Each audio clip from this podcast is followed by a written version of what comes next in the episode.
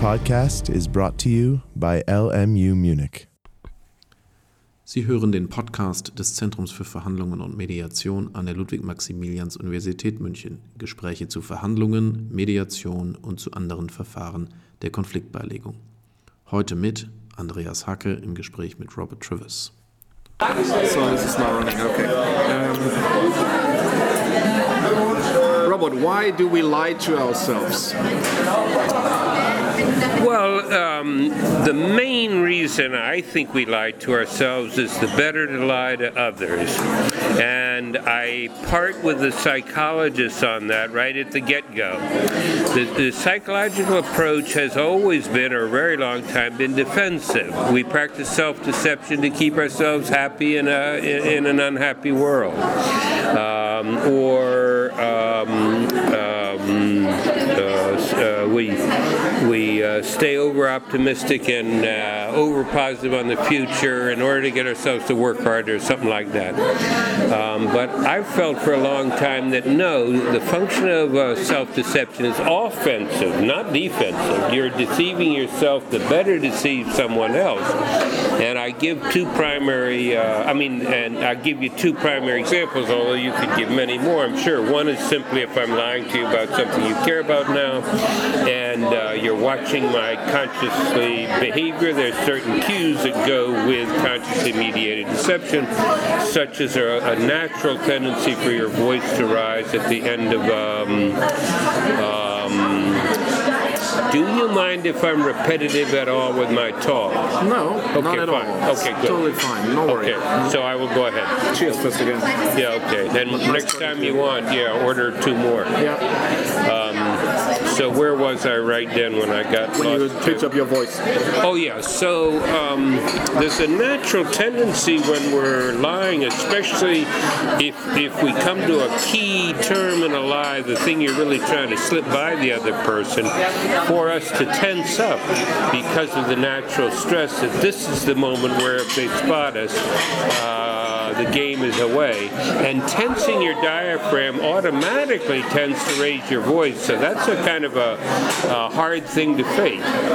So the idea is if you're unconscious of your self-deception, then you don't feel the stress. Your unconscious brain is arranging the uh, words to come out in a convincing manner, and you believe them.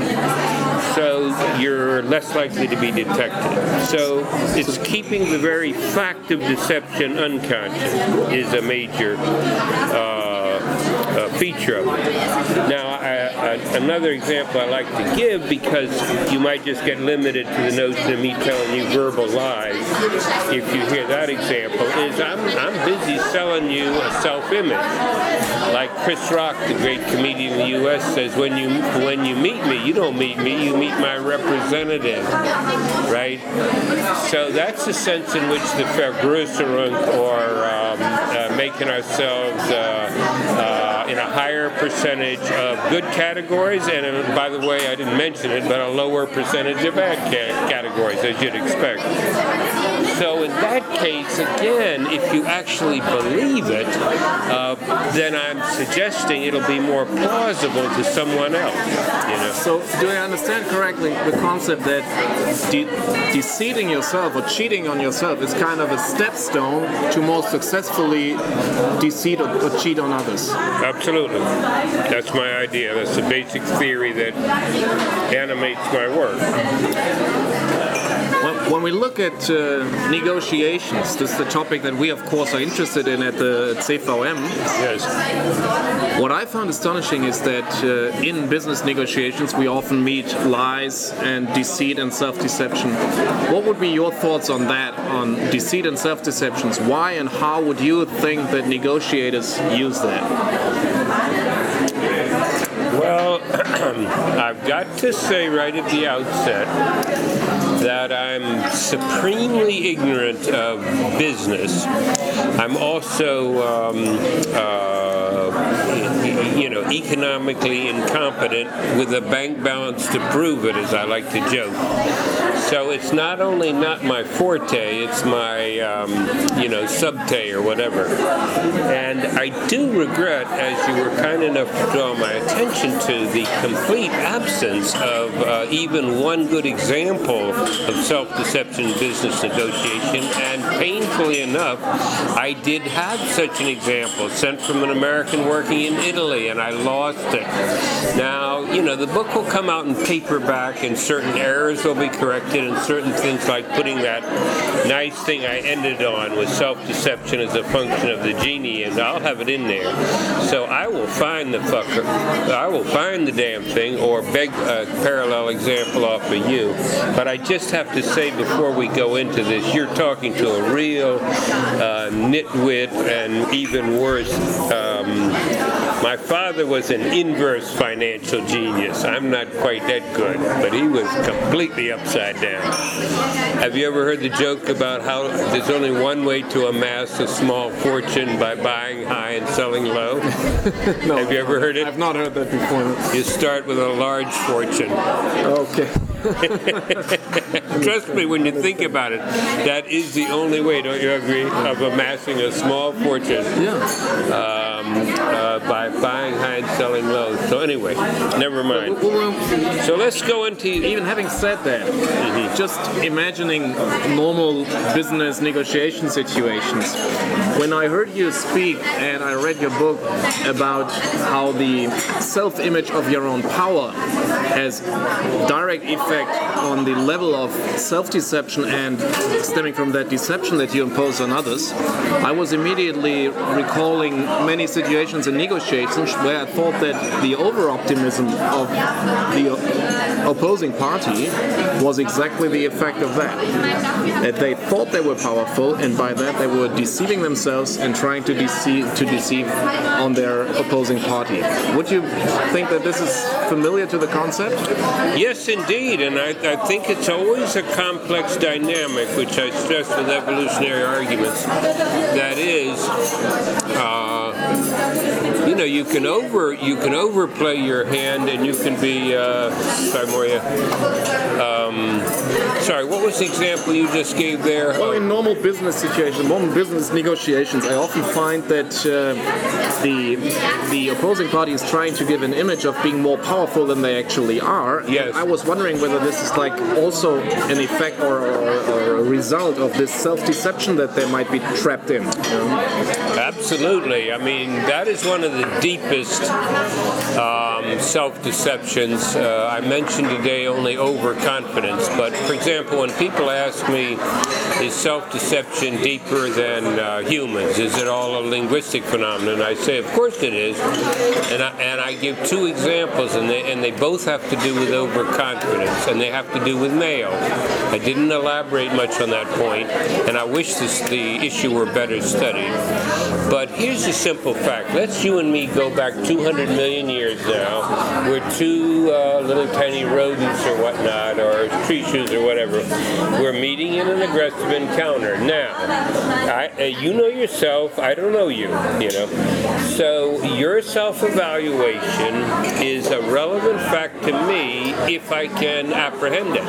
However, your self-evaluation is something you can then vergrößern on me, and it'll be harder for me to spot it than if you're going to try to increase your parent size, which you also do. In aggressive fights in chimpanzees and so on, all the hairs stick out.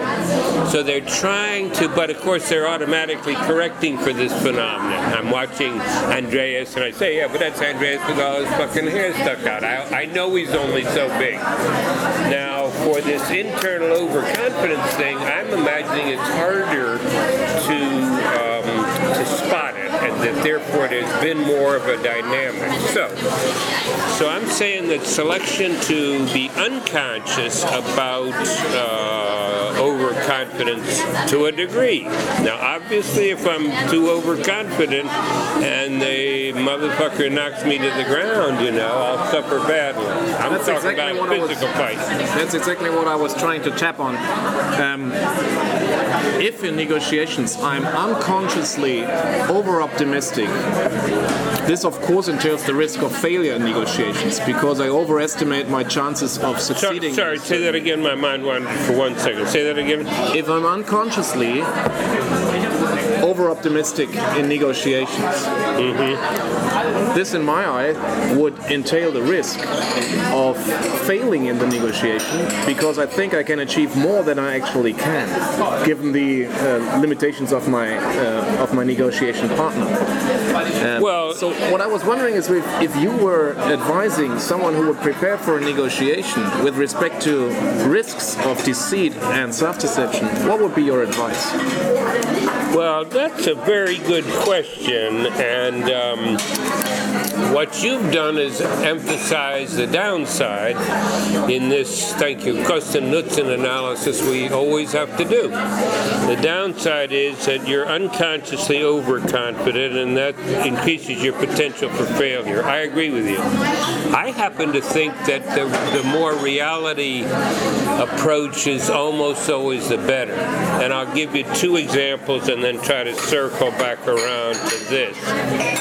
Uh, would I negotiate? Why don't I try to answer this first and then I'll circle around and give these two examples. What the hell were they? Well, let me see if I can think of them. Uh, potential for failure, unconsciously overconfident. Um, oh, yeah, reality better, e.g., pictures, e.g., police interactions. Okay.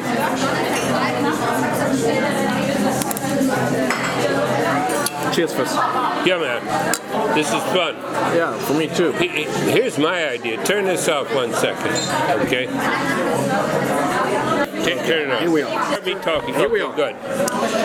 So you were saying that um, uh, certainly a, a potential cost of being unconsciously overconfident was the potential for failure, and of course I agree. I must, however, always rem- remind you that uh, insofar as your unconscious overconfidence is affecting those that you're interacting with in a way that's beneficial for you, uh, you'll get a benefit even as you may set yourself up uh, for later failure. Uh, your question raises immediate, interesting questions. If, if I'm negotiating with you and you're a more fearful organism for whatever reason, then if I have a false overconfidence, is it more likely to work than if I'm a highly uh, reality oriented organism who sits back and says, What the fuck is this? You know, in other words, evaluates your overconfidence, sees that you're overconfident,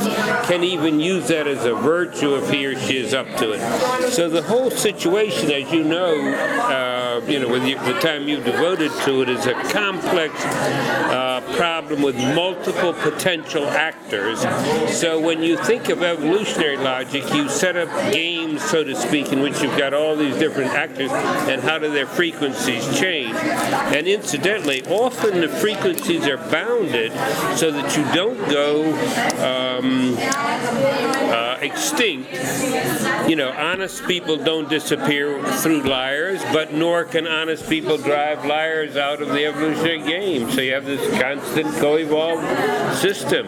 We wouldn't have complexities like self-deception or its elaborations if we didn't have this dynamic of these multiple strategies that are held in some kind of frequency-dependent equilibrium.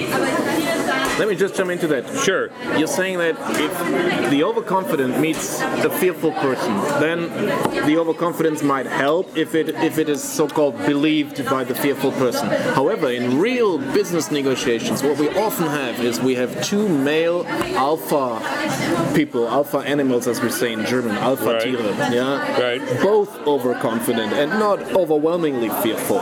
Right, right, right, right, right, What right. kind, what effect would you imagine would happen if these people meet in negotiations, matching their overconfidence on both sides, which is often practically the case? Well, in that case, you see, the way you first set it up was a potential for failure of the unconsciously overconfident. Now you're setting up a situation where a lot of these people are unconsciously overconfident, which was a point I was going to come to uh, a little bit later on in my own thinking is I was going to say, but on the other hand, if you study business leaders in the U.S., a lot of those motherfuckers have a, uh, a prove out to be overconfident in a way that's destructive for a lot of other people. But that's very important to evaluate. How destructive is it for them? Right? We've seen gross thievery in the U.S. 2008, 2009. Every week we got a new story from Goldman Sachs alone. And a whole bunch of people lost money, and a whole bunch of other people suffered the downstream negative. Uh, economic consequences, you know. And yet, what about the people that were over fucking confident? Well, um, what's what's the name of the Goldman guy, Sachs guy that became the governor of New Jersey and just went bankrupt? I'm sorry, I don't know. Oh, okay. Well, he seems to be a case who may have wiped himself out. Instead of being one of these guys that's overconfident, he wipes you out, him, him, him, and him, and he still takes his nest egg of commissions on the fraudulent deals. But but occasionally they wipe themselves out. No, I was just yeah, I was just giving as a hypothesis that if it was a fearful versus it might work this way. But I agree with you. I mean, it's dangerous. The, the situation you describe is dangerous. To me, it's it's dangerous in warfare too. I got a beautiful quote from Thucydides that someone sent me. You know, I'm getting a lot of beautiful emails, including hey, here's a beautiful quote from Groucho Marx. I don't know if you know him. Yeah, of course. Okay. Marx okay. Brothers. Yeah. Okay, listen to me now. You got to be serious about this. The key to life is honesty and fair dealing. If you can fake that, you've got it made. you like it? Yeah, absolutely. It's like uh, deceit and self-deception in a nutshell, isn't it? Exactly, and thi- exactly, yeah, yeah. I'm Well, then the, the other question was, what would be your advice if you were advising someone who would be preparing for a negotiation and you knew that he might be trapped into overconfidence stemming from self-deception? Sorry, say that again. What's your question? If you were advising someone in preparation for a negotiation Right. and you would think that he might be trapped into overconfidence stemming from self-deceit, what would your advice be for him to properly prepare for his negotiation? Well, that's uh, again a very good question. I, you know, I'm just, I'm really thinking off the top of my head. I, I do want to come back and make, give you a couple of examples outside your world, but I relevant to the general logic. But um, I mean, I would advise my client to study him carefully for vulnerabilities. Um, I, if that was your diagnosis, that this sucker is uh, unconsciously overconfident, then I would want to study his unconsciousness better than he knew it himself, so to speak. But that's, and, and this is a more general point I'll switch to, but do keep me on, on target here, is I'm, I'm very much oriented towards the reality-based. Reality-based is better than the self-deception thing. I'll give you two examples. Let's say you're smuggling a small quantity of something you like to smoke across an international border. Now, let's say you've thought it through partly where you're going to hide it and so on, but what you haven't thought through is what's going to happen if you're captured. The reason you haven't is that you say to yourself, part of my success is going to be uh, acting relaxed, and if I don't think about the consequences, I'll be more relaxed. Now actually being very foolish, and you'll have exactly the other effect. What in the old days, when you actually had to present your damn bag to customs inspectors and they opened it, mostly to see if you were hustling in too much, you know, uh, uh, China from England or too much silverware from uh, silver from India. But they had a way of searching it where they would. Uh, I learned this from uh, customs agents, where they would search randomly but watch you out of the corner of your eye. Now, whenever they came uh, to a point where you got nervous, because remember, you haven't thought this thing through. You've said, I'm just going to just, by not thinking about it, I'm going to be unnervous. No, sir. You're unconsciously nervous, and the other person's a student of it. So that's analogy back to your thing. In that general situation, I would say if you spot that situation, you become, you know, you become a student of his behavior, while also designing a strategy to undermine the overconfidence if that's useful for you. And the best strategy is one based on reality, where you show them this argument, you always say, well, no, wait a second. These four numbers add up. This is your alternative if you go down this road, you know, and try to shock them back to reality. But in any case, here's the thing. The closer you get to being captured, having not thought about, uh, that's, yeah, yeah, thank you. The closer you get to being captured, having not thought about the consequences, the scarier you get. So I always think through the consequences right on through. What do I say to the officer? I say, well, now, officer, this. This is either my position or, you know, it's either, listen, I, I, I yes, and I know you do not like a foreigner to uh, violate your borders. In fact, I don't like to do that. Know, flying. But anyway, never mind. Um, I will have my strategy, whatever it is. Now, it may not be one that keeps me from getting arrested, but again, I've thought that out too. All right, now they're going to arrest you, so now it's not going to be fun. You're going to be in Gefängnis for about a day or so. You should have in your mind what lawyer or what friend you're going to call. If it's München, you call Horst. They must give you one fucking phone call. You know what I mean? So the more you think it out, then as they come close to target, you are much more relaxed because you've thought the thing through. So, so that's one example. The second example I wanted to give you. Oh yeah, they're they're the top two closers in U.S. baseball. And forgive me, I'll, I'll get rid of this example quickly, but they're nine innings to a game, and the last inning or two is where you want a pitcher that's specialized to get about six people out, even though he couldn't possibly pitch a whole game. These are specialists, and they're called closers. The best in baseball and the best in the history of baseball is Juan Rivera. The second best at this time, although he's he's not going to uh, be second best throughout his career compared to Rivera. He's a guy. Okay, here's Rivera.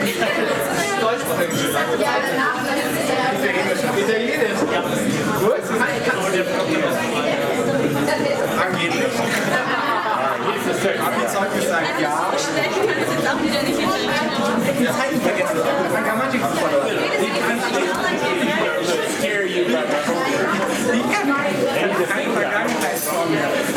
In other words, he has enough talent, enough size, so he's good. But to me, Rivera is completely rational based. That no part of his act is trying to fool anybody. He's just out studying the motherfucker. He knows where he's got to put the ball based on his knowledge of the guy, and that's all he's thinking about. So I myself go, if you didn't ask this question, but if you said to myself, uh, are there situations in which you yourself would uh, voluntarily engage in self-deception to improve your negotiating postures and so on?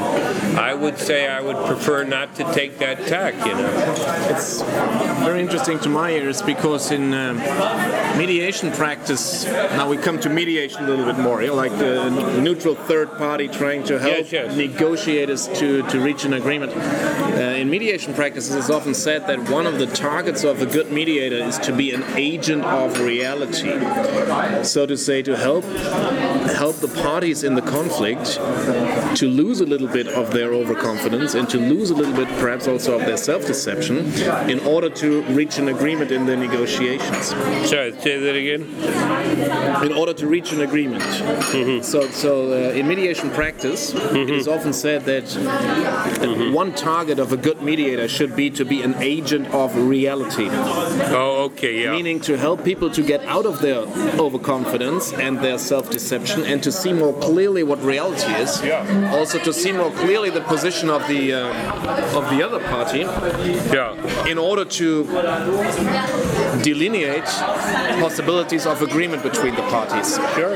If this is true, for mediation practices, it would of course be interesting to know what kind of questions they should ask negotiators in order to make them think about their self-deception and perhaps to help them be more realistic in their views.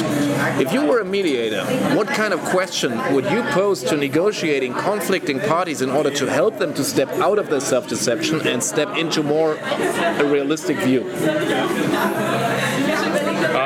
Um, that's too good a question to answer now. You're gonna have me have to have me back to either Düsseldorf or uh, Okay. Or um, München. That's an extremely good question, but it's um, it's a it's almost abstract. I mean, it's not abstract; it's concrete, but there's no concrete example of it.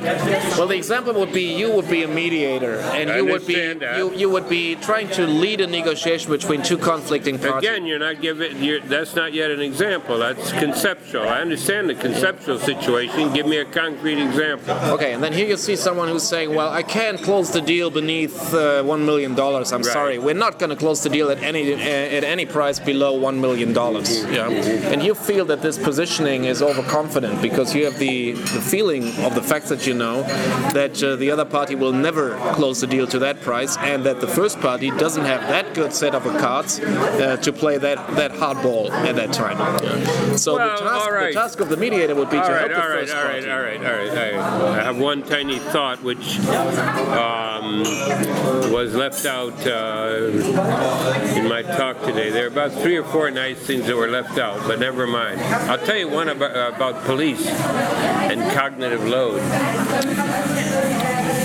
But uh, what the hell was this you were just asking about? But the question you would ask a person in a negotiation, you being a mediator, in order to help that person to step out of his self uh, self deceit and overconfidence, and to step into a more realistic view Oh, of his okay, yeah. possibilities in the negotiation. Yeah, I didn't mention it when I was talking about mediation between couples, and that was the the second aspect was yes, you got to think of yourself as a larger unit. Uh, yes, you're in conflict, but you're two parts of a larger unit that are in conflict who are whose actual goal is to resolve the conflict to mutual benefit, and there enters the concept of fairness. So if I was a mediator and could back up intellectually my point about the fact that the overconfident doesn't even matter why he or she's overshooting. If your personal analysis is it's unconscious overconfidence, then t- again, that's I I think I mentioned earlier, but I like this as a concrete example. It's one you, you could make two arguments. What's ideal is that you couple them. One argument is, listen, you won't accept less than 110, but I have good reason to believe they won't offer more than 80. All right. Then comes the concept of fairness, because that's that's the basis for looking at it from the other uh, individual standpoint, and therefore seeing better what the appropriate compromise is. And then you could always say, listen, your minimum offer of $110,000, uh, while it looks reasonable on the surface, looks unbalanced to me if I'm trying to weigh both of you, which as a mediator I'm trying to do. Okay? So the concept of fairness is very important. That's back to reciprocal altruism, which dear old Horst mentioned at the beginning. You know. Um, you have children? Yeah. How many? Two. Good. I like Germans that are at least uh, maintaining their number genetically. But these these one-child families, especially if I like the people. So I was joking with Horst's wife last night, and I was saying, "Is it five or uh, five or six children you you're going to have?" And she smiles broadly, and she can top me. She says eight, you know, which I sincerely doubt. she's a judge, and she's this and that. Have you seen the baby? Yeah, absolutely. Uh, we've been visiting them, my wife and um, I. My impression is that lying in business context or negotiation context is much more accepted generally than in all other social contexts. Normally we say you shall not lie. However, in business context and negotiation context, you meet lies in every everywhere, everywhere. What would be your thoughts on that? Think that's a very interesting observation. Uh, you're probably right. Well, I think you're right off the top of my head. Although, again, I'm nearly completely Gott sei Dank uh, ignorant of the uh, business world. But uh, then I'm trying to work out the different examples in my mind. So, um, you know, lying between husband and wife and male and female is expected. It's a relationship that's rife with potentials for deception. Am I having an orgasm? Uh, am I fantasizing about someone else when I'm fucking you because otherwise I can't get off? Uh, you know, even without, you know, allegedly more malicious lies, it's, sex is a complex matter.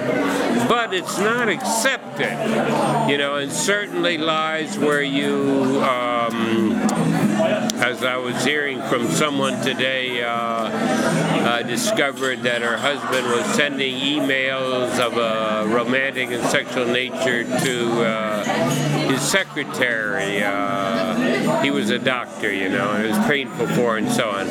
Now that violates a basic tenet of uh, male-female relations. If you're going to have your sex, be sure it's completely away from the um, from the wife, so that she doesn't run into the person that you're deceiving her about. That's especially harmful and painful to the wife.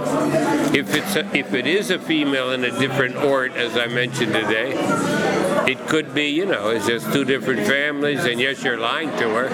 And when you say Thursday and Friday is your obligatory conference at, uh, you know, uh, Bundesfestag, then uh, when it's really going over there and seeing Maria, it's not as bad as uh, lying in front of her face, which means multiple people know of the deception, which means she's also being publicly shamed. So that's just one example of where lying of that kind of stuff has all kinds of negative moral context. But I agree with you. I do believe that uh, it's more accepted in business context, and I think it's because they think of it as more. Um, as more morally legitimate.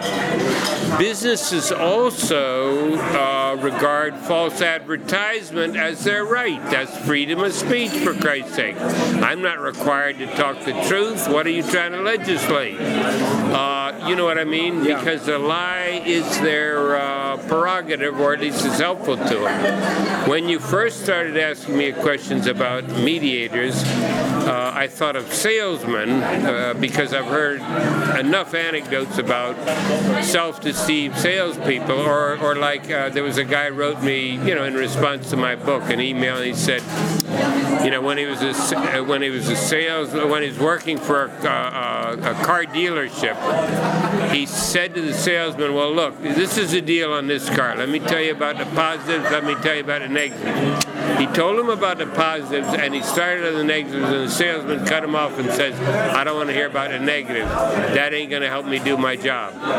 So that salesman, you know, it's I guess one of the term in economics, uh, economic games is zero sum game.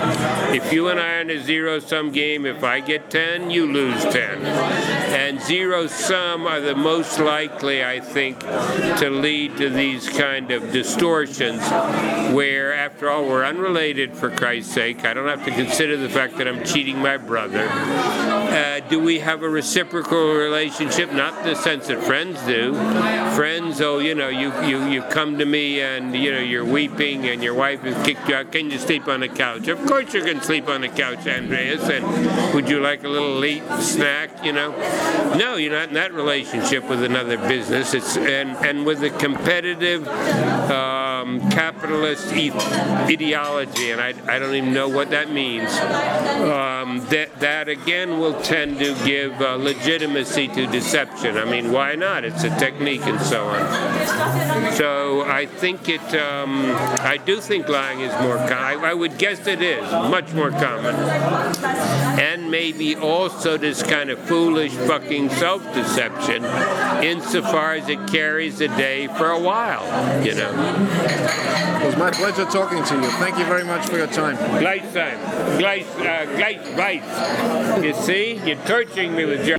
Sie hörten den Podcast des Zentrums für Verhandlungen und Mediation an der Ludwig-Maximilians-Universität München. Weitere Informationen über das CVM und dessen Programm erhalten Sie unter www.c-v-m.org.